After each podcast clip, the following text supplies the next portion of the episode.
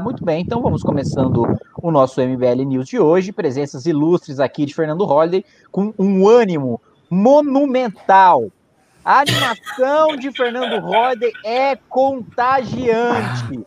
Eu não ficava tão feliz assim desde ah. quando eu consegui alcançar o carro de churros que passava 100 por hora na frente de casa parecia que o cara não queria vender, que ele queria fugir dos consumidores que corriam desesperadamente atrás do seu caminhão de churros que tocava música da Xuxa. Bons tempos. Ricardo bons Almeida, o nosso o Mussumorfo, né? O nosso é muito bom. É, Mussumorfo é bom. Nosso marombeiro. Parece um prato de comida. O nosso marombeiro. Bom, dependendo do ponto de vista, o Ricardo pode ser. O nosso marombeiro profissional que está aí. Sexta-feira, sexta-feira é dia de alegria, sexta-feira é dia de, de, descontração e nós vamos falar sobre pautas muito felizes aí é, para o Brasil, como por exemplo o PT admitir largar atrás de bolos nas redes sociais, mas apostando no histórico da eleição de São Paulo. Pois é, o PT acha que o Boulos está saindo na frente, que vai ficar lá brincando de bolos, porém que na hora do vamos ver, do pega pra capar, a esquerda paulistana vai de PT. Né? O PT já. Gilmar Tato já disse que, que ele tem a vantagem de ser mais ativo nas redes sociais, tem mais seguidores, mais repercussão, porque ele é novidade, palapi, palapá, palapá. Mas, diz Carlos Zaratini, deputado federal e vice de Gilmar Tato, candidato a vice de Gilmar Tato, diz que o PT é um partido maior, mais enraizado, que na hora da porradaria de base, o negócio vai ser com o PT, né? O PT e o PSOL, segundo Zaratini, vão disputar o posto de principal força de oposição a tucanos e bolsonaristas na cidade. Tem uma rejeição grande ao Bolsonaro e maior ainda ao João Dória, diz o Carlos Zaratini. Quem for capaz de se posicionar melhor sobre essa rejeição vai crescer mais. É, o bolsonarismo, diz a nossa produção, deve ser representado por Celso Russomano, do Republicanos, e o Dória, atrelar, atrelado à candidatura à reeleição de Bruno Covas, do PSDB. Muito bem, meus amigos, vamos então falar com o nossa autoridade máxima em assuntos municipais aqui, senhor Fernando Holliday. O que você acha dessa afirmação de Carlos Aratini e Gilmar Tato a avaliação de que Boulos larga na frente, mas na hora do pega para capar, a galera vai de PT, que PT é, é, certeza de, de esquerda no segundo turno, ou não? Estão subestimando ali, estão fazendo com o Boulos o que fizeram com o Bolsonaro. Subestimaram, deixaram abaixo do radar, quando viu, quando viu, quando viu, não teve máquina que salvou. E aí, o que, que acontece, Fernando Holliday? Conta aí para nós. Olha, eu acho que é realmente essa situação. O PT, ele não esperava que a classe artística desse tanto apoio, assim, demasiado ao Boulos, que está conseguindo cada vez mais aglutinar a esquerda ao seu redor.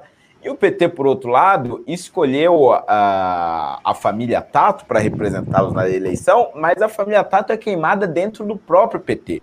Né? A, as bases do partido aqui em São Paulo as bases mais ideológicas, mais sindicalistas, têm uma repulsa ao nome Tato. E eles conseguiram vencer as prévias dentro do PT porque houve uma massificação de votos na região, onde os irmãos Tato, uh, uh, tanto o Gilmar, quanto o Arcelino, quanto o Jair, enfim, uh, são aí vereadores, e no caso do Gilmar, um ex-secretário conhecido da cidade de São Paulo, tem uma grande, uma enorme base de apoiadores, e claro que isso ali uh, uh, desbalanceou a competição interna no PT. Mas fato é que o partido sabe que não tem chance, e sabe disso porque nunca antes na história de São Paulo o pessoal teve um candidato na frente do candidato do PT em nenhum momento da eleição.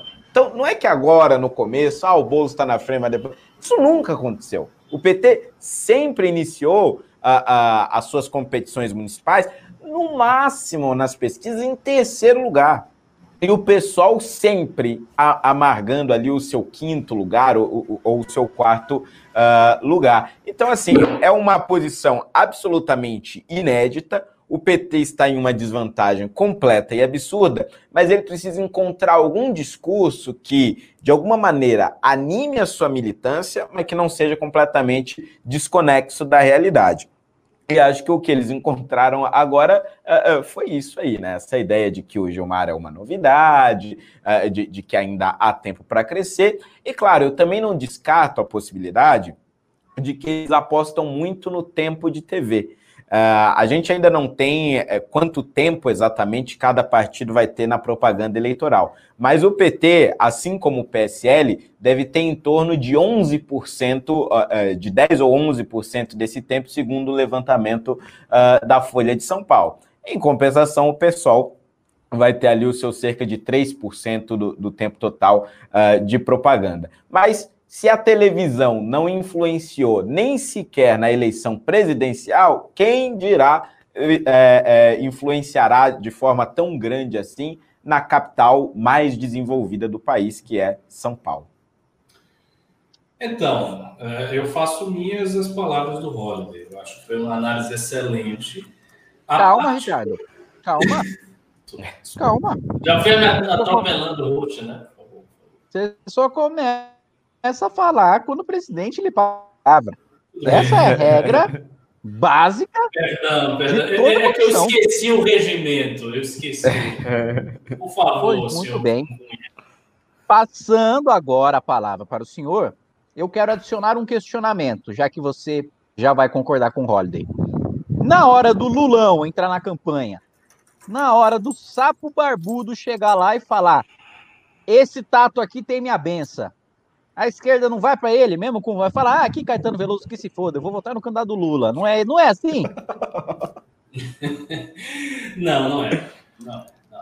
Assim, e, e, vamos lá, vou construir a minha resposta.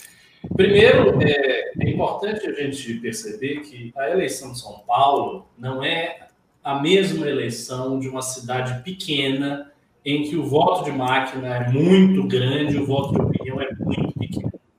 Em São Paulo, o voto de opinião, suponho eu, é grande, né?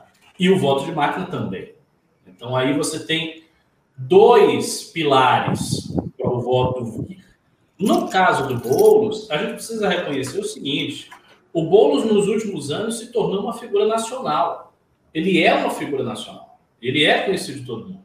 Você fala Guilherme Boulos, todo mundo sabe quem é, em qualquer lugar. Ele não é mais uma figura obscura. Há 10 anos atrás, o Boulos não era uma figura nacional. Mas ele adquiriu uma projeção nacional.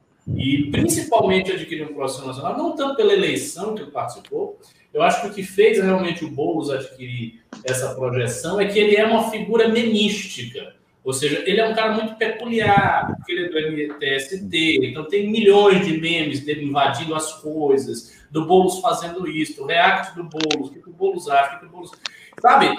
Então é uma figura que se tornou um meme para a direita e para a esquerda também. Então ele é uma figura conhecida mesmo. E o Gilmar Tato, não. Quem é que é o Gilmar Tato? Você perguntar aqui para o pessoal do, do chat, vocês sabem quem é o Gilmar Tato? Vocês conseguem visualizar a imagem do Gilmar Tato na sua frente? Porque do bolo você consegue imaginar quem é o bolo, você sabe quem é o bolo. E o Gilmar Tato? Ninguém sabe. Inclusive, é. Você inclusive tranca a sua casa todos os dias antes de sair, já pensando na hipótese bolos. Pois é, pois é. Esse, esse tipo de coisa fez o bolo se tornar uma figura nacional. Então, assim, ele já sai na frente, ele já tem uma largada muito boa, que é ele é uma pessoa conhecida. O primeiro ponto. Segundo ponto, é, o apoio dos artistas e das figuras de opinião ao PT é cada vez mais difícil. E não é à toa que essas figuras estão migrando. Então, elas estão migrando para o Boulos, elas estão migrando para o Marcelo Freixo, elas estão migrando para o PDT do Ciro Gomes, porque apoiar o PT se tornou complicado. A quantidade de escândalos de corrupção e a monta e o tamanho desses escândalos e os erros que o PT cometeu na condução do Brasil e a crise fiscal do Dilma Rousseff e as críticas que a própria esquerda faz ao PT e que hoje estão muito consolidadas, dizer, parte da esquerda atribui a responsabilidade ao PT da ascensão da direita. Né? O, que não, o que não é muito distante da realidade. O PT teve uma grande responsabilidade nisso. Então, apoiar o PT é muito complicado hoje. Né? Não pega bem, sabe? Então é natural que essa classe artística, que os formadores de opinião da esquerda procurem uma outra opção. Então tem esse segundo fator. O terceiro fator é o seguinte: o PT já foi da prefeitura de São Paulo. Né? Erundina foi prefeita e ela está com bolos. Então, assim, a, a, a ideia de que ah, o, o, tem um PT do Gilmar Tato e tem o Boulos isolado na esquerda, não é por aí. Não é por aí. Muita gente que é militante tradicional do PT vai votar no Boulos. Essa é a realidade. Então, assim, tem esse terceiro fator. Tem um quarto fator, tem, ainda tem um quarto fator. O Boulos é muito bom de retórica. Ele é um bom debatedor, ele é rápido, ele é ágil, ele entende o que está falando. Ele é um sujeito que tem um certo carisma. Então, ele não vai mal nos debates. Eu não acredito que ele irá mal nos debates. Eu acho que ele vai se destacar nos debates. Acredito que alguns candidatos vão se destacar nesses debates municipais. O Arthur, Boulos e o Márcio França, sobretudo. Eu imagino que esses três eh, vão se destacar no debate. Então, assim, tem muitos fatores que levam a isso. E ainda tem um quinto fator para culminar a análise, que é o seguinte: é a ideia que a esquerda tem de que o PT não gosta de ceder o espaço para ninguém. É uma coisa que, sabe, já se criou um ranço desse hegemonismo desenfreado do PT. Quer dizer, o PT não cede espaço para ninguém. Não cedeu para o Ciro Gomes, que eu acho que foi uma decisão politicamente razoável. Realmente o PT tinha muito mais força do que o Ciro. O Ciro teve 12%. Se dizer que um candidato que quase empatou com o Bolsonaro, que estava crescendo no final das pesquisas, que é Haddad, deveria ter cedido o espaço ao Ciro Gomes, é uma coisa sem sentido. Mas, no caso aqui de São Paulo, tem sentido, porque o Gilmar está lá embaixo das pesquisas, e o Boulos está lá em cima. E ainda assim o PT não quer abdicar da candidatura para apoiar o cara. Então isso gera um ranço na esquerda, que é o seguinte pensamento: ah, só vale esquerda se for PT for qualquer outra esquema, não for PT, os caras não apoiam, né? E se duvidar, até tentam prejudicar a candidatura. Então, esses cinco fatores fazem com que o cenário seja esse. Eu não acho que isso vai mudar substancialmente. É, eu estou longe de ser daqueles que acreditam que as redes sociais vieram, estão mudando tudo na política, e agora é só rede social, é só voto de opinião, que a máquina não conta nada. Acho que isso é um exagero. Mas, para a cidade de São Paulo, que tem muito voto de opinião, com uma figura com imagem nacional forte como a do Boulos, eu acho que ele vai continuar frente, na frente das pesquisas em face do Gilmar Tato. E, assim, a decisão que eu acho que seria melhor para o PT seria apoiar o Boulos. Porque quando a, a, a, a campanha propriamente dita começar, não vai ter mais essa desculpa. Se ele continuar pontuando bem nas pesquisas, o PT vai dizer o quê? Ah, mas não, ele vai cair em algum momento. Como em algum momento? Se a campanha começar e o cara não cair, não vai ter esse discurso, não vai ter lugar para fazer essa ressalva. Então, eu acho que, assim, começando a campanha, vendo que ele está bem, o PT deveria apoiar o Boulos. E vou dar uma última, é, é, é, um último, uma última ponderação sobre o que o Kim falou. Ah, quando o Lula chegar e tal. Eu não acho. Eu, eu acho que hoje a força a política do Lula, ainda tem força, evidentemente, mas é muito mais em virtude do legado econômico e material do governo Lula, dos dois mandatos do Lula.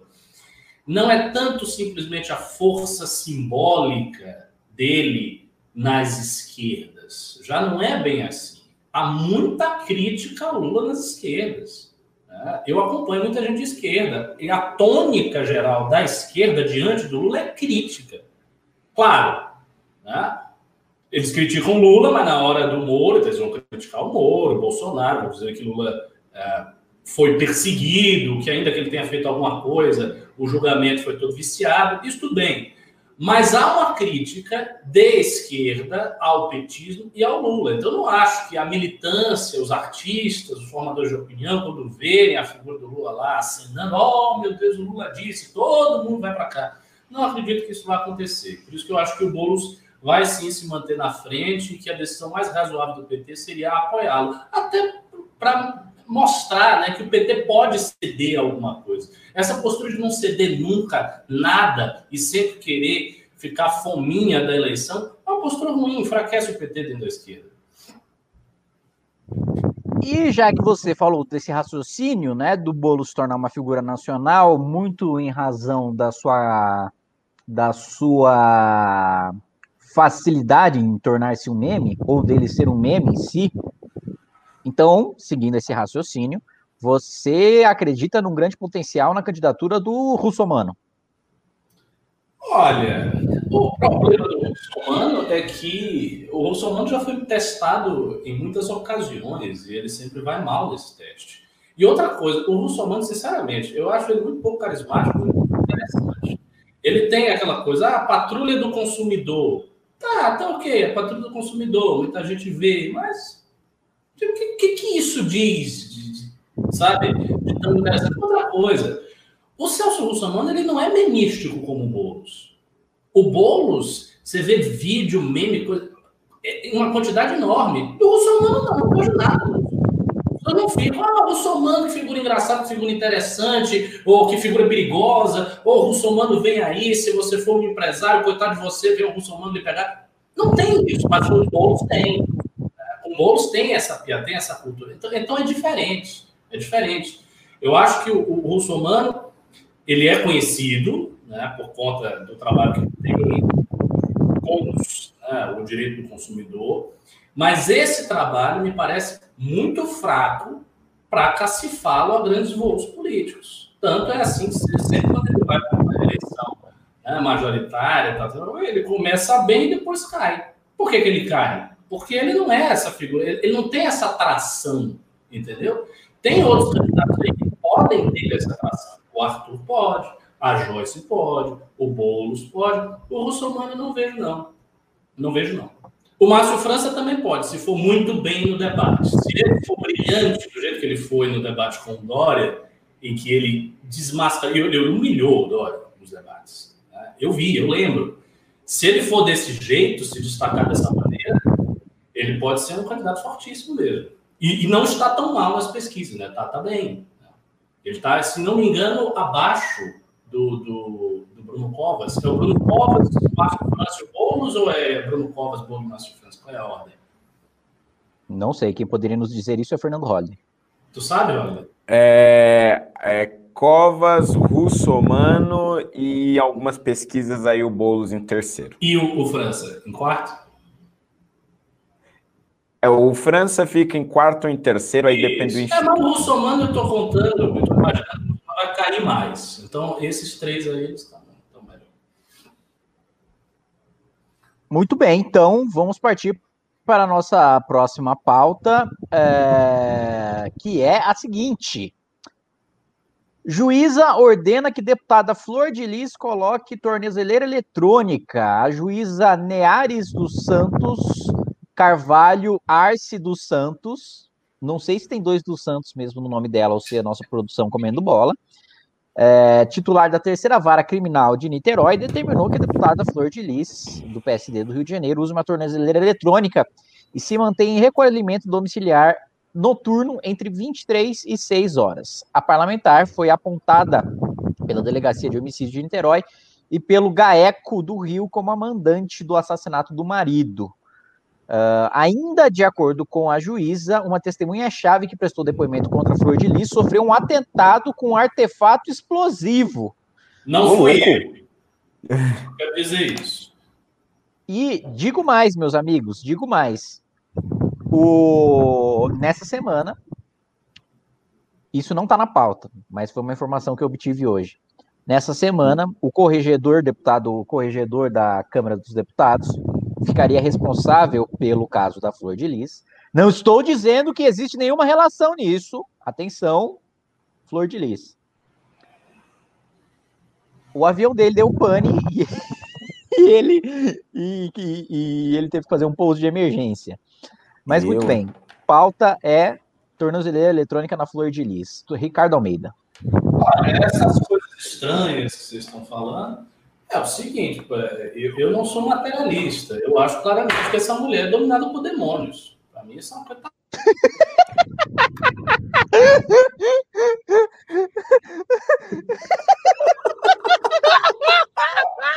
e o melhor rindo, é engraçado porque ele tá falando sério. É, Essa é a melhor parte. Essa mulher é dominada por demônio. Mas, por favor, desenvolva. Desenvolva. Desenvolva. Então, olha, assim, tem muitos indícios disso. Assim, ela é uma mulher que é ligada a uns ritos estranhos, né? O pessoal relatou vários ritos sexuais envolvendo sexo, sangue. Quer dizer, que tipo de rito que ela está fazendo? Sexo envolvendo sexo, sangue? Boa coisa não é esse rito, né? Não imagino que ela está fazendo. A mulher que matou o marido e que se encontrou tudo que, o que viu, ela não está fazendo exatamente rito para um bom espírito. Ela está fazendo rito para o demônio, é lógico. Então, assim, tem isso. É, é, ela é uma, uma, pastora né, que se notabilizou muito, né, ficou muito grande e tal. E eu sei que a espiritualidade contra-iniciática tem uma força, né? então você tem uma, uma quantidade enorme de pseudo-gurus aí do século XX, Osho, uh, Manesh Yogi, Sai Baba, um bocado de gente. Né? E esses caras todos são controversos. Né? E as controvérsias deles são sempre envolvendo abusos de discípulo, é, abusos sexuais, é, ritos estranhos, irregulares, que ninguém sabe de onde é que eles tiraram. Então, esse tipo de coisa. Então, assim, há muitos indícios de uma atividade espiritual invertida no caso da Flor de Lis. É diferente de um caso comum de homicídio, né? sem esse contexto. Simplesmente sei lá, um crime passional. Você se revoltou, foi lá e matou o cara que está atraindo, achou que está atraindo. Isso é uma coisa. Mas no, neste caso da flor de lis, tem elementos de natureza espiritual que estão aí para quem vê, quem quiser ver. Então, assim, acontecer esse tipo de coisa não me, não me espanta. Certamente essa mulher e os seus acólitos devem estar fazendo bruxaria contra os outros. Né? E isso funciona, magia é uma coisa que funciona assim. Então, é, é, essa é a primeira coisa é, sobre o negócio da, da tornozeleira e tal, ela ficar. Eu acho o seguinte: tem que se investigar tudo, né, para não haver nenhum tipo de erro processual, de pressa processual em virtude da celebridade que o caso atingiu. Então, não se pode atropelar as fases do processo, né? ser muito cuidadoso com isso aí, até para que a defesa dela não alegue algum vício de processo, algum vício na condução do caso. Agora, os indícios todos apontam para ela. Ela deve ter sido a mandante mesmo, ela deve ter matado o cara. E ela tem que ser presa e ficar na cadeia o máximo de tempo possível. Claramente, essa mulher não é para conviver socialmente. É uma pessoa perigosa, envolvida com demônios e tem que ficar lá na cadeia. Então, é isso que eu tenho a dizer. Muito bem. Bom, agora eu vou perguntar então pro nosso querido Fernando Holliday, né, da casa de Lufa Lufa, o que ele pensa aí sobre essa questão aí da bruxaria. Ó, oh, você é católico, oh. não venha dar uma de materialista, não. Se você der uma de materialista, eu vou lhe desmascarar aí ao vivo.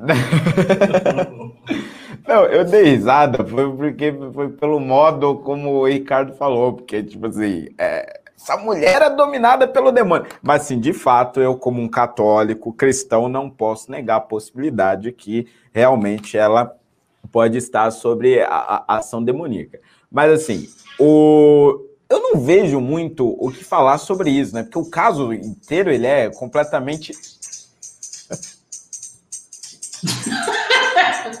Falando em demônio dominando, chegou um demônio aí atrás. cara picuíba para te representar. Preto pobre, pai suído, desculpa. Isso aí, muito bem. Vamos tomar processo eleitoral porque o Renan é burro. Olha a multa, cuidado. Oh, aqui estamos falando da multa eleitoral. Ministério Na história, como toda vez. A professora era de esquerda e veio me convencer. Dívida histórica. Vai, Renan! Vai embora, velho! Vai jogar uma bola. Eu não quis. Tirei. Chega de processo. Já foi. Finalmente conseguiram fazer o jingle do, do, do Holiday, né? Eu vi. Eu vi oh, oh, oh, você também não contribui. Oh. Não tem jingle nenhum. Deus. Oh, Era uma música aleatória que tava passando oh, ali. Oh, pelo amor de Deus, velho. Você. boleto do TJ! Mas não vai para você. Esse aí é, você tá é. para os outros. Ninguém, ninguém, viu nada, não aconteceu nada. Tá é. tudo bem, tá tudo sob controle. Então, muito bem. Flor é. de Lis, Fernando Holliday. Flor de Lis. É, o que, que eu tava falando? Ah, tá. Então, era isso aí que eu ia dizer. Que não tem o que dizer, porque, assim, esse caso, ele é completamente é, é, é, bizarro, assim. Mas, assim, todas as provas levam a crer que, que ela teve, sim, envolvimento, né, no, no assassinato do marido. E eu não vejo motivo para que ela permaneça solta. Então, a decisão aí que coloca a tornozeleira eletrônica nela, acredito que é muito adequada. Mas eu estou com uma dúvida aqui. O Congresso já votou a cassação dela, não? Não, não votou. É... Tem um, na verdade, precisaria do parecer lá do corregedor que aconteceu esse negócio do avião aí que eu disse, né? Então, nós estamos aguardando ah, o corregedor. Esquisitíssimo. Bom, então, mais um episódio esquisito envolvendo esse fato. É, então, assim, a gente tem duas coisas aí. Primeiro, o, o, privilégio que ela tem como deputada, a gente percebeu isso ao longo dessas investigações. Acredito que qualquer cidadão comum tivesse as suspeitas que pairam sobre a, a Flor de Lis Uh, ao longo desse tempo, ela não teria ficado todo esse período solta, né? Ela ficou solta porque ela tem, sim, alguns privilégios, além uh, do próprio foro, a posição dela enquanto política demonstra uh, ainda um caráter muito coronelista da nossa política, embora eu, eu, seja processado por usar esse termo, mas é, é de fato exatamente isso. É, um, é uma espécie de coronelismo que acaba protegendo o político por conta da influência dele. É a única explicação possível para que ela somente agora esteja submetida à tornozeleira eletrônica. Todas as provas muito antes disso já apontavam para o envolvimento dela. Então é isso, não tenho muito o que comentar sobre o caso. Isso aí. Então vamos partir para a nossa próxima pauta, que é Bolsonaro! Bolsonaro, num evento é, no norte do Mato Grosso, nessa sexta-feira, ele parabenizou os produtores agrícolas que não ficaram em casa durante a pandemia e, aspas, não entraram na conversinha mole de ficar em casa, aspas. Aspas de novo, vocês não pararam durante a pandemia, vocês não entraram na conversinha mole de fique em casa. Isso é para os fracos. Fecha aspas, disse Jair Bolsonaro para uma plateia de produtores rurais e apoiadores em Sorriso, no norte do estado. Aos gritos de mito, Bolsonaro participou da entrega simbólica de títulos de propriedades rurais a agricultores familiares na região, no aeroporto Adolino Bedim, em Sorriso. É isso aí, por favor, senhor Fernando Holliday. Jair Bolsonaro em Sorriso. Tá mudo. Olha o tonto aqui falando no mundo. Olha, eu acho que agora todas essas declarações do Bolsonaro sobre a pandemia e tudo mais, por mais polêmicas que sejam, vão perdendo a relevância, porque, assim, do ponto de vista prático, as pessoas voltaram a trabalhar. Do ponto de vista prático, quarentena já não existe mais. Aqui em São Paulo, então, nem se fala. Hoje o prefeito anunciou a volta às aulas para outubro. Antes disso, ele já tinha autorizado a volta às aulas em todas as universidades dentro do município de São Paulo. O, o governo do estado de São Paulo não tem um número abismal de, de, de, novos casos de coronavírus ou de novas mortes já há pelo menos uns dois meses. O número uh, uh, de mortes nas últimas uh, duas, três semanas veio caindo e agora parece que, que se estabilizou. E o mesmo quadro se repete em diversos outros estados do, do país. A única diferença prática no cotidiano das pessoas por conta da pandemia hoje é o uso de máscara uh, uh, em, em, locais públicos e evitar aglomerações. Assim mesmo, as aglomerações continuam acontecendo de forma uh, clandestina. Aqui em São Paulo, Uh, volta e meia tem algumas festas clandestinas. No Rio de Janeiro, a aglomeração não é nem festa clandestina, é na frente da praia mesmo ali, para qualquer um ver, na frente dos botecos e tudo mais. Agora, mais recentemente, em Santa Catarina, teve uma festa enorme de iates ali, uh, uh, com, com pessoal da classe média, classe média alta, enfim. Ou seja, as pessoas estão voltando às suas vidas normais o assunto pandemia já não é algo que mobiliza e já não é algo que preocupa a maioria da população. Então, assim, quanto mais a nossa vida vai retornando ao normal, mais declarações como essa do Bolsonaro vão perdendo a relevância. Quer dizer, se ele dissesse isso em meados de abril, certamente nós teríamos aí uma crise política. Líderes Congresso falando, o ministro da Saúde sendo colocado em uma posição absolutamente delicada, perguntas constrangedoras sobre a declaração dele uh, na coletiva da OMS. Mas a gente não vai ver nada disso amanhã. E não vai ver nada disso porque, uh, uh, do ponto de vista prático, tá todo mundo na rua, já tá todo mundo de volta às suas vidas. É, é exatamente isso. Quer dizer, posso falar? É, depois que você já falou. Pô, por favor, é por favor, Ricardo Almeida, por favor. Falo, né? É, cara, é isso mesmo. Assim, do ponto de vista prático, não tem diferença nenhuma. Ainda tem um outro elemento, que é o seguinte: Bolsonaro, desde o início da pandemia, trabalhou muito com a imagem do empresário e do trabalhador heróicos. Né? Ou seja, tem um bocado de burocrata aí dizendo que você não pode fazer nada, que você tem que ficar dentro de casa, mas sair de casa, não usar máscara, é algo heróico. Né? Você está enfrentando uma epidemia, não está se deixando levar pela histeria da mídia, pela histeria dos burocratas, pela histeria do poder público. Ele trabalhou essa imagem desde o início. No início, isso foi problemático porque as notícias sobre a epidemia chegavam todas elas e havia um clima né, de tensão, de medo, todo mundo estava muito preocupado. Eu lembro que a gente fazia as lives sobre o coronavírus e dava muita audiência, as pessoas perguntavam muita coisa. Foi a época que o Átila e a Marino ficou famoso fazendo aquelas previsões terrificantes e tal. Então você tinha um clima ali de medo, né? Um clima de muito medo. O clima hoje não é mais esse. Mesmo com a, a pandemia ainda aí, né, porque não acabou, né, as mortes estão acontecendo, né, assim, a gente está aumentando os mortos, mas não há mais esse clima. Ou seja, psicologicamente a coisa mudou completamente. As pessoas não estão mais pensando em pandemia, não estão mais pensando em coronavírus, estão pensando em viver, né, em sair de casa, em trabalhar, e fazer as coisas. E muita gente está usando máscara, essa norma pegou, pelo menos aqui em São Paulo pegou, ou pelo menos na classe média, que é onde eu frequento, os lugares onde eu frequento, isso pegou, né? Então as pessoas estão indo de máscara, todo mundo de máscara, porém, cada vez menos preocupadas, as pessoas não estão preocupadas. Então, quando ele fala isso, ainda mais para o produtor rural, ainda mais para o empresário que já queria desde o início continuar produzindo, que não queria ficar dentro de casa, que não queria que o seu negócio fosse fechado, porque afinal de contas isso traz prejuízo, ele encontra uma audiência receptiva, naturalmente. E ele é muito forte no agro. Eu não sei se ele é forte nos representantes oficiais do agro. É, é algo que a gente pode é, discutir. Eu me lembro que o Renan fazia algumas análises que ele extraía das conversas que ele tinha com pessoal né, da frente parlamentar e do agro, e nessas conversas, aparentemente a imagem do Bolsonaro não estava muito boa, mas tem um setor mais básico assim do, do agro, talvez não tão bem posicionado politicamente como representante do agro, que gosta do Bolsonaro.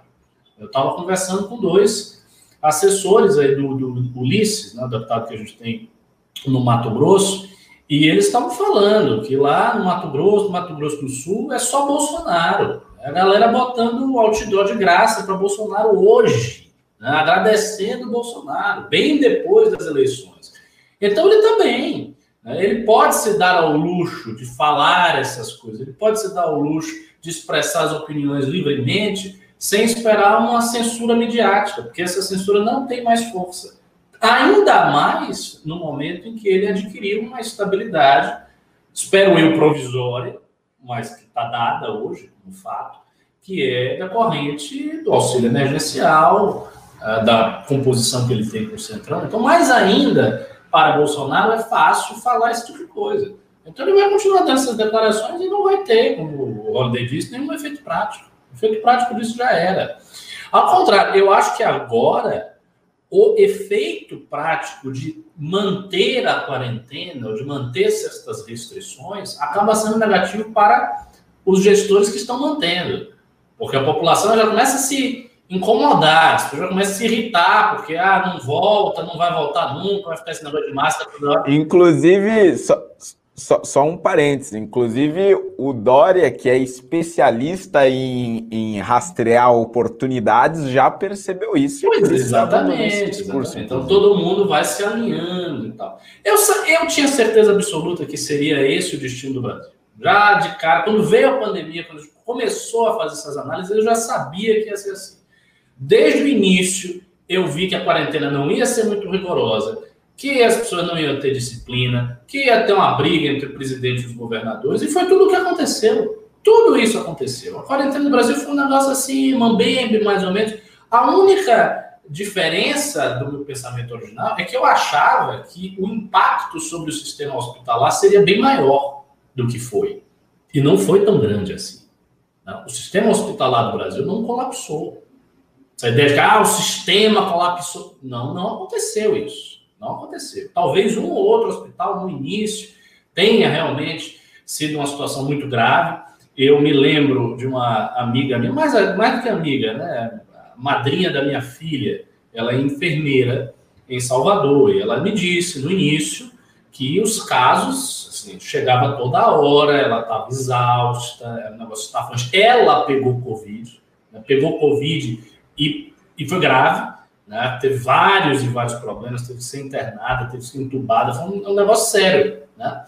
Então, assim, eu, eu vi essa imagem pesada, mas ela disse já que a coisa chegou numa estabilidade. Agora não está ninguém assim agoniado, que passou, né? O, o, o, grande medo, o grande terror da doença passou. Até porque tem um detalhe sobre o sistema de saúde. Ele se adapta. Nós temos grandes profissionais de saúde no Brasil. Eles vão aprendendo com a experiência. Chega, chegou essa doença, uma doença nova. A galera ainda não sabe direito como lidar com ela. As pessoas vão aprendendo na prática, elas aprendem mesmo.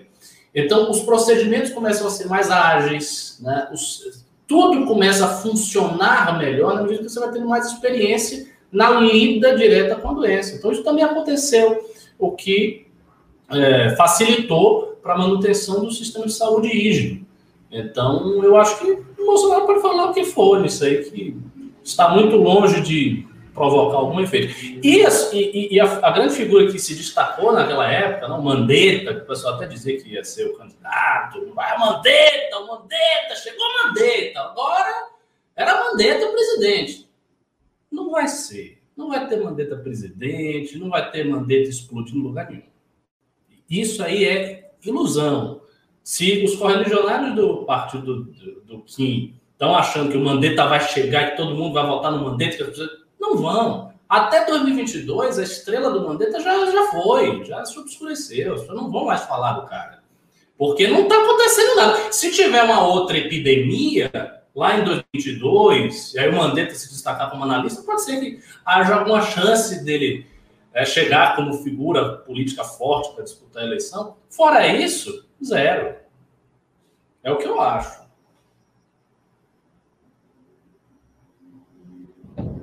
Após desta análise Ricardo Almeida, nós vamos partir para a falar de coisa boa agora, falar de alegria, falar de prosperidade, falar de riqueza, falar de dinheiro, money, falar de, de, de chuva de dinheiro, chuva, helicopter money. A Forbes listou aí 10 bilionários brasileiros, os 10 maiores bilionários brasileiros, e nós tivemos aí um, uma mudança no topo. Joseph Safra, do Banco Safra, todos conhecemos, tira Lehman, Lehman também, é, Jorge Paulo Lehman, todos conhecemos, do topo da lista. Então, hoje, o maior bilionário do país é Safra, não é mais Jorge Paulo Lehman. Uh, ao todo, ela trouxe uma lista dos 200 bilionários do país em 2020. São 238, na verdade, e, e o Jorge Paulo Lehmann era o número um do ranking desde 2013 e quem completa né, o pódio né, dos três primeiros lugares é Eduardo Saverin, que é um dos cofundadores do Facebook. A Luísa Trajano, dona da Magalu, né, antiga Magazine Luiza, aparece como a mulher mais rica do Brasil, ocupando a oitava posição do top 10. Ela subiu 16 posições na lista depois que seu patrimônio cresceu 181%. Imagino que o Jorge Paulo Lema, com seus 91 bilhões de reais, esteja muito triste de ter saído do top 1. Eu imagino a desgraça. Eu, eu me coloco no lugar do Jorge Paulo Lema, com seus 91 bilhões de reais. Eu também, se perdesse a primeira posição, ficaria arrasadíssimo. Né? A uh, primeira posição é de Joseph Safra, com 119,08 bilhões de reais. Segunda, Jorge Paulo Lema, 91 bilhões. Terceiro, Eduardo Saverin, 68,12 bilhões. Marcel Herman Teles, 54,8 bilhões. Carlos Alberto Sicupira e Família, 42,64 bilhões. Alexandre Bering, 34,32 bilhões. André Esteves, 24,96 bilhões. Luísa Trajano, com 24 bilhões. Wilson Matheus, com 20 bilhões. E em décimo lugar, ele, ele mesmo, o ídolo de Ricardo Almeida, velho da Havan, com 18,72 é. bilhões de reais. Comentários sobre os nossos bilionários brasileiros, por favor, Fernando Holliday. É... Nossa, eu apertei um treco aqui, um botão vermelho, mas acho que não aconteceu nada aí ao é vivo. É a bomba. Né? Tinha um botão vermelho. Bom, enfim. Desculpa, oh. a gente tem, tem um, um, uma, um silo de lançamento nuclear embaixo Você acabou de explodir o Timor-Leste. Fez um barulho estranho aqui, mas enfim. Acho que não aconteceu nada. É, que que era? Ah, sim, os bilionários. Ó, é uma notícia que muda, né, a vida de todos nós, tenho certeza. Uma notícia impactante no nosso dia a dia. É, mas assim, eu, eu fiquei muito curioso para saber o que, que faria o Safra alçar este voo aí rumo ao maior bilionário do país, né? E é mais uma sinalização daquilo que virou um clichê no Brasil, que é sobre os altos lucros dos bancos no Brasil, que é uma coisa assim realmente absurda e que começou, é, aliás, começou não, mas teve aí o seu ápice ao longo dos governos Lula, né? E que tinha uma grande parceria aí com os banqueiros, com os bancos, e agora nós temos aí um banqueiro sendo, portanto, o sujeito mais rico do nosso país. Acho que isso é muito simbólico nesse sentido, né? Em um momento em que todos nós uh, estamos aí passando por uma crise uh, sanitária e uma crise econômica drástica, os bancos continuam aumentando Opa, seus lucros. Aí. Todos nós não. Como Aqui não? em Brasília não estou vendo crise econômica nenhuma, não. Aqui tá bombando. Eu vejo, vou lá, vou, passo lá no shopping, a galera tá lá gastando, passando cartão de crédito. Aqui tem o Banco de Brasília, um banco que faz crédito consignado, empréstimo consignado para funcionário público. Meu Deus, nego tá devendo até os fiorebes aqui, como diria minha querida mãe, para o banco, pegando o crédito consignado aqui em Brasília, aqui DH da Noruega. Então não venha falar de crise aqui, não. Verdade, verdade, verdade. Brasília continua sendo aí um polo de distribuição de riqueza muito grande no nosso país, mas aqui em São Paulo a coisa tá feia. Ah, até aqui a gente cortou o, o, os nossos salários, inclusive, né, os políticos, cortamos as nossas verbas, cortamos tudo. No Congresso vocês não cortaram nada, né? Só continua os cortes do seu gabinete lá. Ele nem tá ouvindo, ele tá jogando e a gente aqui tá falando com a parede. Tá errado. Tá, tá errado, tá errado os políticos sustentam a economia desse país. Não fosse os funcionários públicos aqui ganhando 60 pau, a gente já está numa crise muito pior, imagina. É verdade, o mercado de luxo ia ser impactado. É, consequências terríveis. O, o deputado vai lá na feira, compra um pastelzinho, já financia a feira tal. É, a gente vai girar, a economia girar. Tem que, tinha que imprimir mais dinheiro. Bom, mas como eu ia dizendo, esse cenário todo aí, acho que é, é, muito simbólico, né? Porque um banqueiro se torna o cara mais rico do Brasil e todo mundo continua aí nesse lamaçal se endividando cada vez mais e dependendo cada vez mais das dívidas enroladas com os bancos. Olha só que coisa curiosa. Acho que a única coisa uh, que a gente pode tirar de, de interferência nas nossas vidas dessa notícia tão impactante para a nossa realidade mundana? É, foi bom você falar isso, né? Deixar essa ironia. Porque... Lá vai ele. Não. eu, eu, realmente não estou papel de rosto. Eu me penitencio. É um, é um, é um, é um, é um, um muçulmorfo ousado. Não é isso. É que eu gosto tanto dos comentários do Roger que eu fico ansioso para falar logo assim. Calma, cara. Calma, deixa eu jogar o temperinho. Ó, tá aqui, ó. Tem um pão ciro aqui para você hoje, ó. Calma. Oh, olha só. Ó. E aí, Ricardo, e esse lucro dos bancos, hein? Eu tô. eu tô querendo, eu tô querendo é bolos acabar com esse negócio aí. Como é que nós estamos em crise e os banqueiros estão ganhando mais? Tá errado isso daí. Esse é exemplo de que neoliberalismo tá errado. pois é. Inclusive, ó, minha leitura aqui, ah. já tô aqui, ó. Ah, é, eu vi que você a vai. Farsa da tese neoliberal. 94 páginas de pura refutação à doutrina liberal. O que, que você achou? É, é muito ruim. Não li ainda, é não li ainda. Não, não li ainda, não li ainda, não li, não, não posso comentar. Tô aqui, tô aqui. Como é que é o nome daquela mulher lá que foi comentar o Oscar sem saber de nada? Que foi comentar o Oscar? Tá mutado, Roger. É, como é que é? Glória Menezes? Não. Putz. Ah, não, esquece. Glória não. Pires. Glória Pires. Glória Pires. Glória Pires. Glória Pires. Ela não sabia de nada dos filmes, não. Ela foi comentar o Oscar e não tinha assistido. Nossa, ela disse isso? A, a, a, comentarista perguntava para ela assim: Não, mas Glória, o que, que você achou do filme e tal? Olha, eu não assisti, não vi, não sei nada sobre ele, mas me parece muito bom porque está Pela ganhando sinopse, né? Pela sinopse é bem bacana.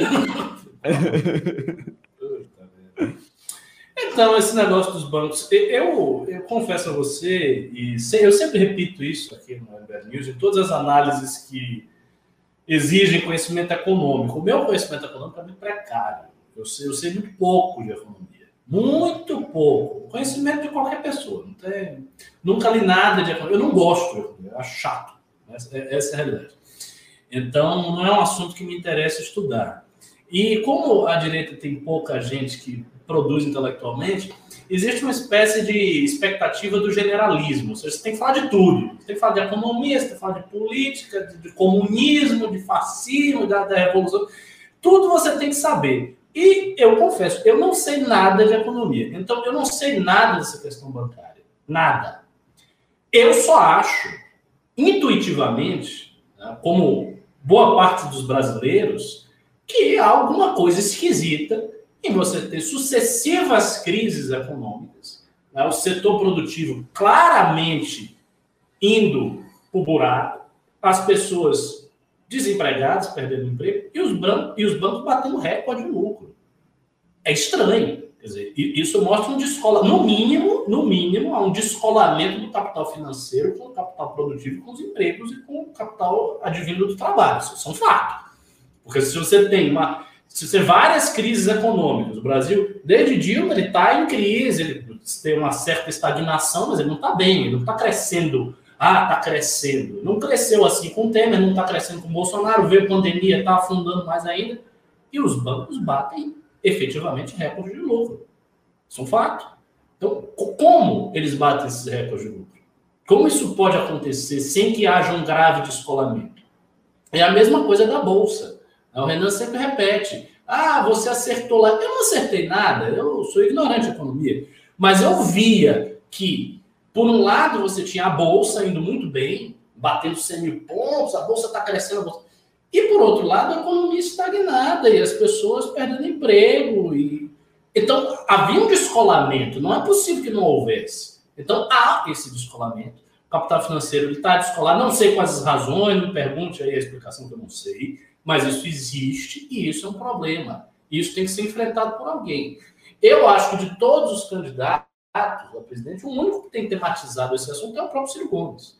Se as soluções dele fazem sentido ou não, eu não tenho competência para avaliar. Não, eu não tenho competência para avaliar, mas ele tematiza o assunto. Eu acho que é preciso tematizar esse assunto. O MDL teve um ensaio. Oi? Boulos também vive levantando o tema de banco. Eu sei, mas o Boulos levanta esse tema. Eu já vi ele falando sobre isso. Parece um menino de DCE falando. Ah, os bancos. Hum, o, o, o, o, Boulos não me passa nenhuma confiança nesse sentido. O Ciro não. Ué, mas, mas o Ciro, o homem só fica lá. É, é esses aí. Fica, a gente fica tudo pagando esse dinheiro aí pra esse neoliberal lá, loja aí, fica ganhando dinheiro aí. É, é porque o pessoal. Não, porque o pessoal caricaturiza. não, não, não. Ah, esses meninos. Mas não, é- ele não. Veja, o Ciro já deu palestra sobre isso. Fica defendendo o piquenique de barão. É isso aí. É, Não, o Ciro mete uns números É, lá. assim, o Ciro Fala do explica. PIB. 2 dólares o preço do Tilenol, baixa a taxa de juros, 5,45% da Selic, 4%, 2%. Desce ele pega a taxa de juros do meio, Banco Central fazendo presidente. O que é incapaz de Ah, falar não, não, sério, é impressionante. É, Olha lá, isso, é, isso aí é de caricatura. Caricatura. O, o Ciro tem um discurso, ele estudou, assim, eu não sei, como eu estou dizendo, eu não sei se a solução dele é uma idiotice ou se é plausível, mas existe um- uma elaboração intelectual sobre o assunto que me parece minimamente consistente, que pode ser apresentável. Né? E é o único candidato na eleição passada a presidente que realmente tematizou o assunto. Ele tematizou o assunto. O Cabo Daciolo falou sobre isso, mas daquele jeito conspiratório e louco. Ah, os destruindo tudo, judeus, meu Deus. Né? Mas assim, o candidato que tematizou isso de forma séria foi o Ciro. Eu acho que essa é uma pauta que o movimento liberal deveria abraçar. Não para fazer discurso demagógico de esquerda, e dizer que o bancário é, é é um monstro. Não, não é isso. Mas tematizar esse assunto. Perceber que há um descolamento entre o capital financeiro e o capital produtivo, isso existe. Porque não é possível que os bancos tenham recorde e todo, todo mundo esteja indo para baixo e não tenha descolamento, isso é impossível, logicamente impossível. Então, tematizar esse assunto e tentar oferecer uma solução. Né? Houve um ensaio disso por parte do IBL na época que o Renan estava muito puto com os bancos, não sei o quê, principalmente por causa do fato de que os capitalistas brasileiros não doam nada para a iniciativa liberal, muito menos para o MBL. Então você não tem doação desses É isso aí, magnatas. fora banco. Vamos tributar mesmo. Não doa nada pra nós, vamos é tributar.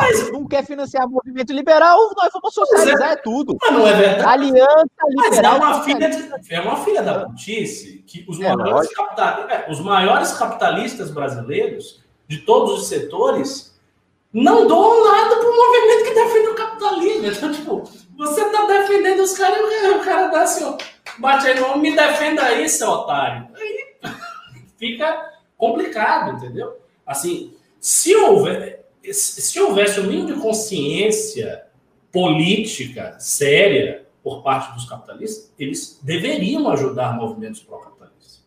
Isso, isso é lógico. Você está defendendo o sistema que fez com que essas pessoas se tornassem tão ricas. né? Você está combatendo os adversários deste sistema. Você está combatendo aquelas pessoas que apontam o dedo para os grandes capitalistas e dizem que eles têm que ser tributados até serem derrubados, que eles são o mal da nação, que o capitalismo é uma coisa nefasta. A gente está combatendo isso. E se os próprios capitalistas, que têm dinheiro, que têm condição, não financiam e não ajudam, isso é um sinal do quê? O que, que isso revela? Isso revela que eles estão interessados exclusivamente na lucratividade das suas empresas, né, dos negócios que eles fazem, e estão simplesmente desprezando as condições culturais, psicológicas, psicossociais, políticas de manutenção do próprio capitalismo que faz com que eles tenham essa grana. né? Então, é essa a realidade. E isso, veja, isso se estabelece porque o capitalismo, de alguma maneira, ele funciona sozinho. Ele é um maquinário tão, tão poderoso que ele meio que funciona sozinho. Então, é, é possível que você tenha muita crítica anticapitalista, muitos grupos fortes anticapitalistas, estridentes, e o capitalismo continuar pujante e os grandes capitalistas continuarem ganhando dinheiro. Isso sem falar da questão do monopólio, do vínculo com o Estado, esquecendo esse aspecto. Mas o capitalismo é uma ferramenta tão poderosa, um maquinário tão poderoso, que isso é possível. Então você também tem um outro descolamento, que é o descolamento do interesse egoísta do capitalista no lucro, que é legítimo, obviamente, e o desinteresse total em manter as pré-condições para o funcionamento do capitalismo. Porque se entende que essas pré-condições já estão dadas no maquinário da economia, independente da cultura, das opiniões, dos partidos políticos que, porventura, desenvolvam um discurso anticapitalista. Então, eu acho que é um tema que deve ser absorvido pelo movimento liberal. Ele precisa pegar esse tema mesmo, estudá-lo. Não serei eu que vou fazer isso, porque eu não gosto, mas, enfim, outras pessoas estudarem esse tema e darem uma resposta que seja plausível. Uma resposta que soe plausível ao ouvido da população. Né? Porque, assim, a população, ela não. O povo, né, o povão, né, não, não, não entende direito o que está se passando, mas as pessoas têm uma percepção que é intuitiva de que está algo errado. Se o, se o cara vê a simples notícia que tem um banco né, que está ganhando muito dinheiro, e ele vai lá no banco, ele não tem um bom tratamento do banco, o banco coloca várias dificuldades e empecilhos para ele. Ele vai, ele vai pedir um empréstimo, não pode. Quando ele pede um empréstimo, o, o juro é alto. Há uma revolta latente. Ela pode não estar sendo expressa, ela pode não ter sido veiculada num discurso claro de militância, mas há um, um incômodo latente, uma raiva, um ódio latente. E é por isso que essas revoluções, pequenas revoluções, sublevações né, que a esquerda tem feito mais recentemente na América Latina, cujo exemplo maior foi o que aconteceu no Chile, tinham a ver com isso. Então, eles vieram com esse discurso: desigualdade social, banco ganhando dinheiro, previdência privada, deixando os aposentados morrer, os aposentados se suicidando para a presidência. Vieram com todo esse discurso que parece verossímil e isso contagiou um bocado de gente. Então tem um potencial de contagiar as coisas. E eu não acho que a direita liberal precise deixar esse potencial de mão beijada para as esquerdas. Não tem por que fazer isso. Vamos ver aí, então como entrar nesse debate. É... Que não será o nosso oh, oh, oh, Mr. Host, antes de você continuar, posso dar uma propagandinha aqui? Não. É, Posso então vamos sim, obrigado. Oh, deixa eu falar. Vai lá, vai lá. Vai. puta. Ó, o negócio é o seguinte, galera. Daqui a pouco tem aulinha às 10. Eu tenho que olhar para cá. Daqui a pouco tem aulinha às 10 horas. 10 horas? 9, 9 e meia, 9 e meia tem aulinha Ok, hoje a aula é do professor Holiday sobre ações afirmativas no Sri Lanka e na Nigéria, ou seja, nós vamos analisar aí, em outras palavras, o sistema de cotas raciais nesses dois países. Uma aula muito produtiva, muito interessante. Eu espero você lá, academia.mbl.org.br. Oh, parabéns, parabéns. No Sri Lanka e na Nigéria. Minha quarta aula. É, na verdade, é basicamente um Ctrl-C, Ctrl-V de Thomas Sowell, né? Não foi ele que foi lá no Sri Lanka ver se a cota funcionou, não. É um pilantra. Ah, nem todo mundo lê o livro, ué. Eu tenho que ir lá apresentar, desenvolver o tema. 10 anos para a Índia para ver se cota funciona. Eu duvido. Você está escolhambando, mas o cara já falou aqui. Ao contrário do Kim, que nunca dá aula, viu? Já não é bem assim, não é bem assim, é. não é bem assim. Eu tenho minhas atribuições aqui para tomar conta aqui em Brasília. E aí não vem com esses dados que não dá, que absurdo. Ainda faço reposição, sou um professor comprometido. E, e por falar em banco e por falar em financiamento, você que tem um banco, nos doe, mande pimbas, né? Nós, nós já vamos ler os pimbas aqui, não posso me alongar muito no programa, porque, como o Fernando Holliday disse, terá aula aí da Academia MBL, né? Então, vai mandando pimba, pimba, pimba, pimba, pimba. Você que tem um banco, alô, Safra! Aproveita que tá aí, primeiro lugar, e nos dê um presente de primeiro lugar. O primeiro lugar é seu, mas o dinheiro é nosso. Libera. pra gente. Libera aí, pô, que nós estamos pobres. Vamos financiar. Ajude um movimento carente. Ajude a casa do MBL, a casa de, de, de um movimento carente. Nos auxilie, mande o seu pimba. Hora de quebra, ainda você manda o pimba, ainda ganha uma, uma pergunta. Se der sorte, ainda o Ministério Público ainda bate aí na sua casa, que o negócio tranquilo, suave. Vamos lá, o João H99 mandou dois reais, falou e o PT, hein? Infelizmente não podem ser esquecidos. Quando ele falou e o PT, eu pensei que ele tava zoando. Mas ele realmente quer que fale do PT. Mas mandou só dois reais. Tem que, pra gente ter um negócio elaborado, um raciocínio do muçulmorfo aqui, vale cinco reais, pelo menos. Gustavo BR mandou dois reais falou: Celcinho ganha essa eleição, com uma cara triste. O João H99 mandou dois reais falou: Kim, mais deputados apoiarão a emenda da reforma? Por enquanto, eu tô aí com 33 assinaturas, eu preciso de 171. A Loli Garcia mandou 10 reais, falou, sem perguntas, só para incentivar e agradecer o trabalho de todos. Bom final de semana. Muito obrigado, Loli Garcia. Edvaldo Reis, 99 centavos, rosto sorridente com olhos bem abertos.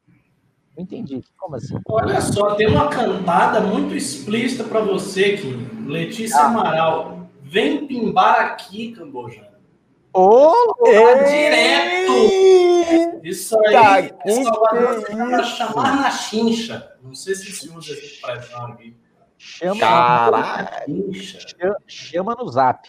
É. é para essas e outras que eu tenho meus contatos na Polícia Federal. Olha, eu sou da zoeira, não me leve a sério. Não! Ah, ah, joelho. Hum, oi, oi, oi. Danadinha! Ah, agora eu vou usar meus contatos na PF para fazer a Operação Lava Zap aí. o grande Johnny mandou dois reais falou: quero o jingle do Holiday cantado pelo Renan. Vai esperar a campanha.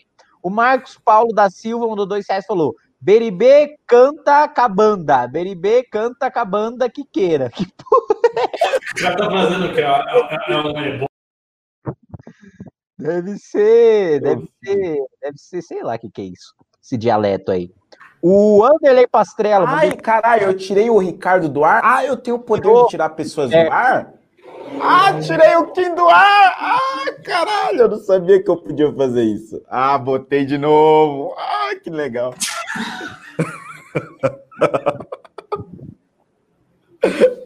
é, parei, parei, parei.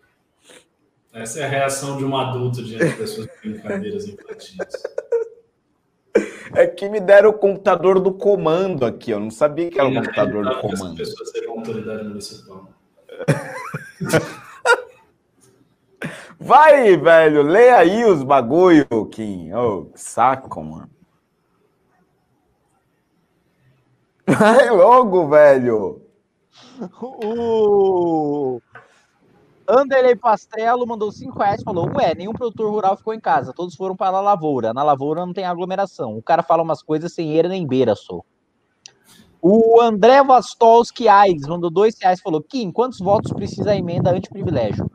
Votos precisa de 308, assinaturas precisa de 171, mas tendo a 171 a gente já consegue fazer votar e é mais difícil o cara votar contra, uma vez que ele é obrigado a botar o dedinho dele lá para falar sim ou não. Mandem mais pimba, atenção, mais pimba. Deixem um like na live aí, ó, deixa like na live, manda mais pimba. Senão a gente vai vai terminar aqui e vamos embora e tchau. Eu vou jogar Dota e o Rolly vai dar aula. Mandem o pimba aí, eu vou tocar minha bateria, inclusive aqui no fundo já dá para ver, ó, vou até pegar minhas baquetinhas aqui, comprei uma bateria eletrônica para não incomodar o vizinho, mas claro que eu vou comprar uma caixa de som, porque meu vizinho toca clarinete. Há dois anos que ele fica na minha orelha com esse clarinete, portanto, mesmo tendo uma bateria eletrônica que eu posso tocar usando fone de ouvido, eu vou comprar uma caixa de som, que meu vizinho do clarinete, vamos ver o que é mais potente, o clarinete dele ou a minha bateria, né? É, mandem mais pimba, deem like na live. É, o pessoal tem que mandar mesmo. A live aqui tá, tá miserável, pô. Então, live legal, divertida. Verdade, verdade. Live da leitura. Fazer, eu vou fazer.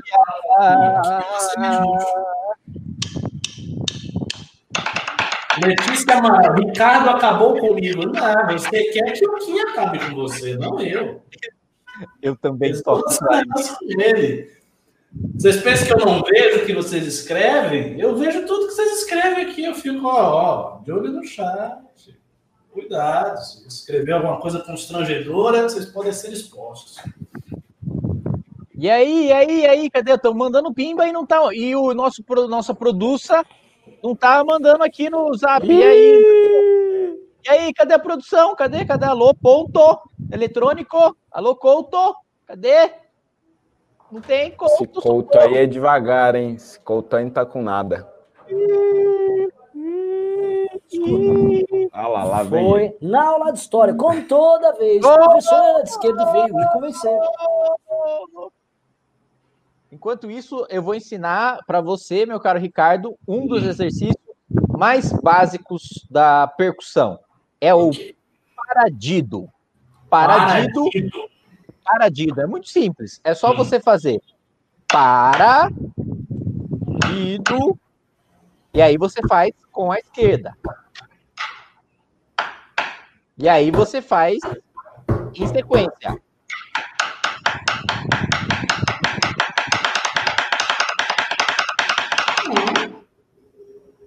Um exercício para você praticar aí as suas, suas técnicas de, de percussão, de bateria. E aí, Couto? Tá mostrando, meu irmão? Eu tô aqui fazendo paradinho. Tô fazendo paradinho. Mano, o Couto não tá nem assistindo. Ô, Couto! Cadê? Cadê? Que, cadê Amor de Deus, mano. Ah, lá, não, que não- sério. Os cara, o Jorge Paulo Lema mandou pimba de um bilhão de reais. Cadê É. o... Cadê a produção, velho? Não tem. Mano, Não sério tem. que o. Ô, Couto! Ajuda, Luciano. Abandonou tudo, velho? Que absurdo, velho. Mano, será que ele abandonou o programa? Cadê o Couto? Pelo amor de Deus, fala pra ele ler os pimba lá. Meu Deus do céu, velho. Pelo amor de Pessoas Deus. aqui mandando fortunas. E o, e o Couto nem pra, pra, pra dar-lhe uma. uma, uma pô, absurdo, filho. Ah, a menina aqui, Pô, além de pimba, Ricardo, mano. eu Pimba, te tem amo. pimba lá, não tem ninguém lendo os pimba, os pimba! Se minha mulher ver que você me ama, ela vai entrar aqui com um rolo de macarrão para dar na minha cabeça. O que, que é isso? Rolo de macarrão na cabeça? Ah, não conhece a imagem célebre da mulher irritada com rolo de macarrão? Não, eu conheço, eu conheço, mas isso aí é, isso aí é fake news, isso aí não existe. Ah, você que pensa. O negócio é cabo de vassoura. E aí, velho? Não, Mano, não o Couto Eu leio os pimbas, eu leio. Mas não, vamos, vamos, vamos. Achou Não, ele? não vai ser amanhã. Vamos, Ih, vamos. meu Deus, ó, vai substituir o riso, vai entrar no lugar. O Couto sumiu, foi sequestrado. Ai, meu Deus do céu. Era assim. E agora, como é que a gente faz? A gente lê aqui sozinho? É, lê aqui. Não, mas a gente já perdeu vários aí. É, já vários já se foram. Porra, perdeu vários. Perdemos vários, velho. Puta É, merda. Duas horas pedindo pimba, quando o pessoal pimbou. Nossa, velho. Ó, tem um riso entrando aqui, ó. Acho que o riso vai resolver. do MBL é muito Por que, que pediram um pimba? Tem muitos. Mano, perderam-se vários aí. Não perdeu nenhum, calma, calma. Vamos aqui, ó. Perdeu tudo, pô. perdeu tudo, velho. Vai, vai, vai, vai. É você, você é o cara. Só, fazer um solo. Onde, onde parou os pimbas? Onde parou? O último foi do André Vastivoski, que mandou dois André reais às 8 e 9. André, esperar. Caralho, Kim, vai se fuder, velho. Ô, Kim, caralho. Caralho, mano. Kim. Ô, Kim. Cortei ele. Boa, cortei o boa, Kim, boa. Esse, esse é meu vereador, esse é meu vereador. Tirei do ar, tirei do ar. Ah, depois André veio o Draxis32, mandou 10 reais e falou: Cannibal McDonald's, gostei da paródia do maluco no pedaço, vocês são muito criativos.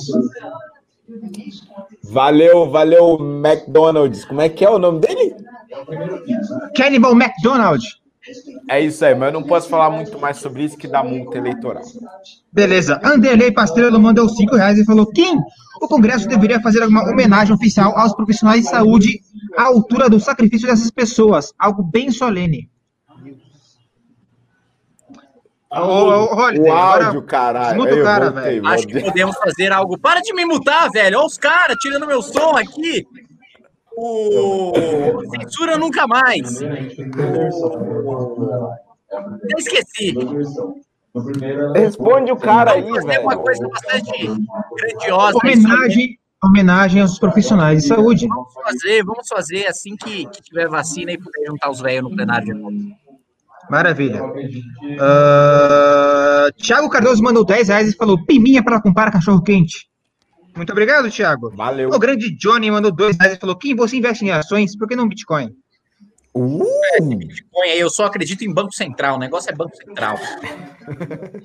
Mas não é Bitcoin. Então- Qual é o Banco Central do Bitcoin? Não tem, não confio. Itamar Ferreira mandou dois reais e falou: Kim, faz vídeos de leitura comentada desse livro.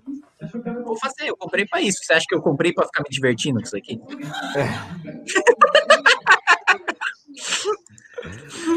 Draxis! Ó, uma coisa para você fazer, Holiday. Compra um livro do Ciro e faz você a mesma coisa do livro do Ciro. As palmas? Boa ideia, boa ideia, boa ideia. Ô, ô, ô, Riso, tá um Oi. monte de gente falando aí, velho. É, calma, loucura, mano. pera aí, Riso. Eu, eu, eu tô, Dá tô indo pra nada. então. Tô indo pra então. Ah. Peraí, peraí, vamos lá. Pelo amor de Deus. Esse movimento Ó, ó, aqui já foi ó, melhor, viu? Ó, escuta, dá pra escutar? O quê? Um bom, bom, bom. Dá pra escutar ou não? Não. Vizinho de cima faz crossfit, velho. Ele fica pulando que nem um retardado. Pra você ter os piores vizinhos possíveis. Não faz crossfit. Um é o Ou é clarinetinho. da direita é o clarineteiro, o de cima é o crossfiteiro. Não tem ninguém normal no prédio aqui. Pareceu um Meu. Deus.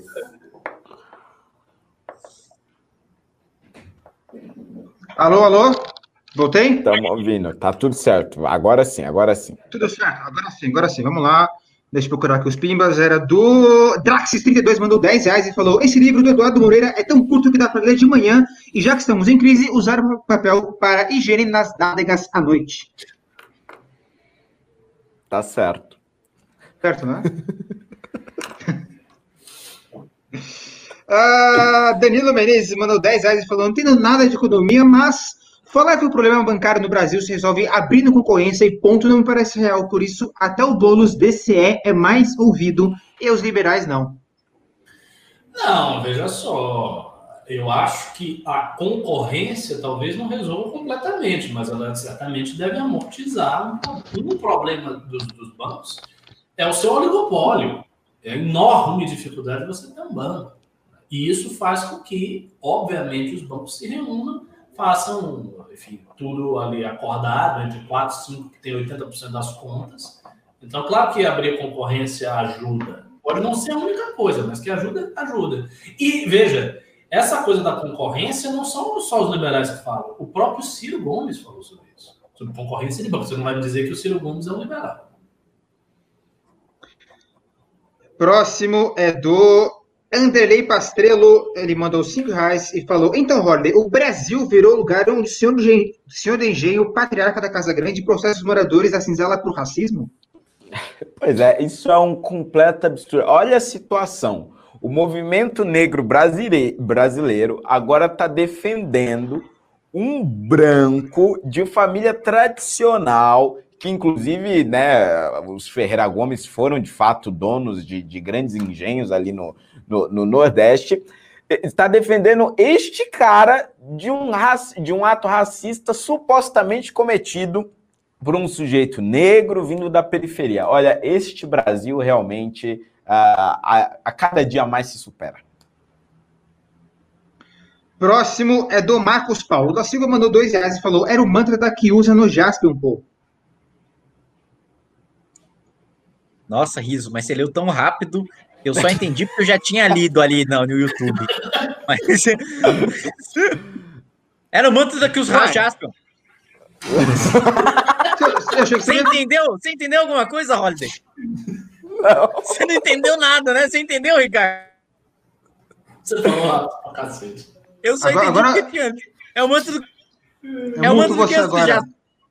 É o manto do que do Para de me mutar!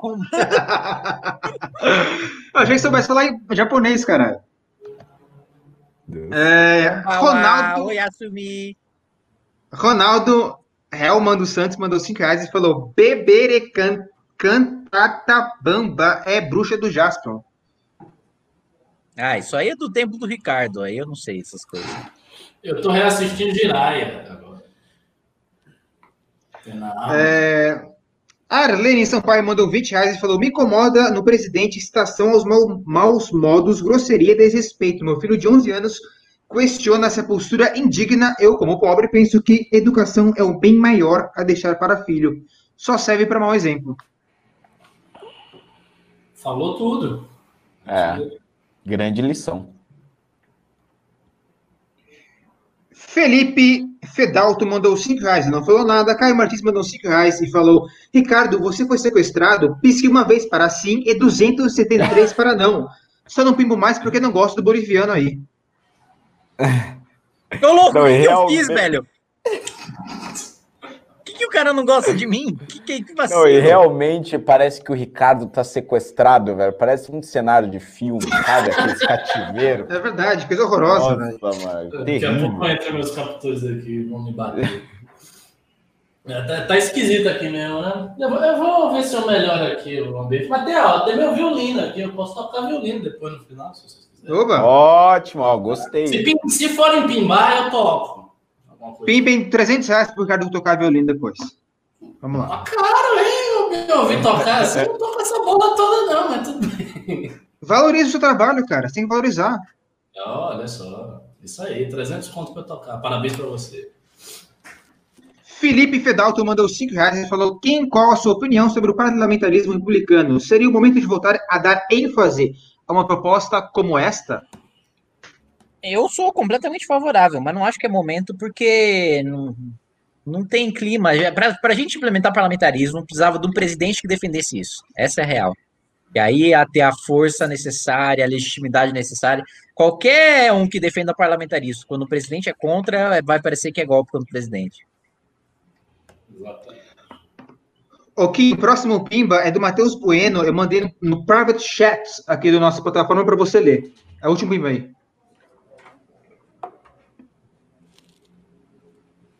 Tá vendo? Lê aí, caralho. Takshime ta kokoro no kosumo atsuku moyase kiseki. Obrigado. O que, que, que isso quer dizer? É, né, Nihongo no Rizo-sana de- de- desu ne. Legal, ba- bacana, Muito bacana. bom, muito bom. Bacana, Bom. obrigado, obrigado. Isadora S. Miranda mandou 5 reais e falou sobre a privatização dos Correios, vigente argumentando de ser contra por, por ser meio responsável pela entrega de, por exemplo, livros em escolas públicas. Opiniões? Ué, iniciativa privada pode entregar livro em escola pública, não tem. Isso aí não é justificativa nenhuma. E mais, para justificativa de que em regiões isoladas ninguém gostaria de entregar carta, é, ou ninguém gostaria de entregar livros, é, você tem duas respostas. Um é de que, bom, se é só para isso que serve o correio, então deixa ele só para isso. Deixa todo o resto aberto para o mercado. Dois, dá para fazer o famoso, já tradicional parceria público-privada filé com osso, né? Você vende a, a, a distribuição nos lugares deficitários junto com lugares superavitários para que a iniciativa privada tenha interesse de, de, de fazer esse fornecimento no modelo de PPP, de concessão ou de autorização. Então, não desculpas para não privatizar os Correios. Mauro YMGCH mandou 5 reais e falou como está a candidatura do Holliday, né? É, a minha pré-candidatura continua firme, mas eu só vou me resumir a esta frase por conta da justiça eleitoral. O Draxis32 mandou 20 reais e falou: Riso! Draxis! É isso aí. Anderley Marcelo mandou 5 reais e falou: Oi, Riso, aparece mais por aqui. Tá muito. Cadê? Muito casa da mãe Joana essa bagaça. Pois é, eu posso ficar um- alguns meses fora que eles fazem isso. João H99 mandou 2 reais e falou: Pima para melhorarem a produção da live. Muito obrigado. João H99 mandou mais 2 reais e falou: E os 400 milhões? Por que não na lista dos mais ricos? Ô, João, com Pima de 2 reais a gente não chega a 400 milhões, cara. Desculpa. Samuel Neto mandou 2 reais e falou: Cadê a Hilux, Cirão? Pois é, gente. Para vocês terem ideia, o Ciro, é, ele foi condenado a me pagar, acho que 48 mil reais. Ele não me pagou, fica fugindo da justiça, etc. Já tá em 75 mil, velho. Vai chegar em 100 mil e ele não me paga nem cavacatus. João H99 mandou- mandou mais 2 reais e falou: Kim, dá uma chance pra Pimbeira. Isso aí, dá uma Lógico, chance pra Tô, Pimbeira. tô, tô disponível aí, tô, tô na pista, meu irmão. Chegou. Eu ia fazer uma piada aqui, mas é, iria me dar problema no conselho de ética. Não era bem uma piada, né? Era, era aquelas famosas tiradas de macho, mas não, não pode. É, Mais dois reais do João H99. Sou do Paraná, como faço para fazer parte do MBL? Responde aí, Rony. Ah, eu. É, Tá dormindo aí, vereador? Pô, que eu achei que alguém ia responder. Entra aí em mbl.org.br ou mande mensagem no nosso Instagram, ou mande mensagem no Instagram do Renan, ou mande um e-mail para falecom.mbl.org.br. E o último pimba é do Caio Martins. Mandou dois reais e falou: Brincadeira, te amo, Kim. Oh, muito obrigado. Aishiteru ne. Kawaii desu ne. Bom, é isso, desu ne. Pelo amor de Deus. Alguém encerra aí. Toca violino aí, Ricardo. Pelo amor de Deus. Ricardo, violino. Ah, mas eu queria ouvir uma musiquinha, velho, que não seja o Kim. Pera aí, eu vou tirar ele do ar aqui. Aí, agora pronto. Tirei ele do ar. Toca aí uma musiquinha, vai. É, o Ricardo, toca a musiquinha aí, velho. Oh, pelo amor de Deus. Você mesmo disse pra me valorizar, os caras pimba dois reais. Que eu? Ele disse que é pra ele se valorizar, só que. É, não tá bom mais pimba. Então va- eu vou tirar ele do ar de novo, porque a gente precisa encerrar.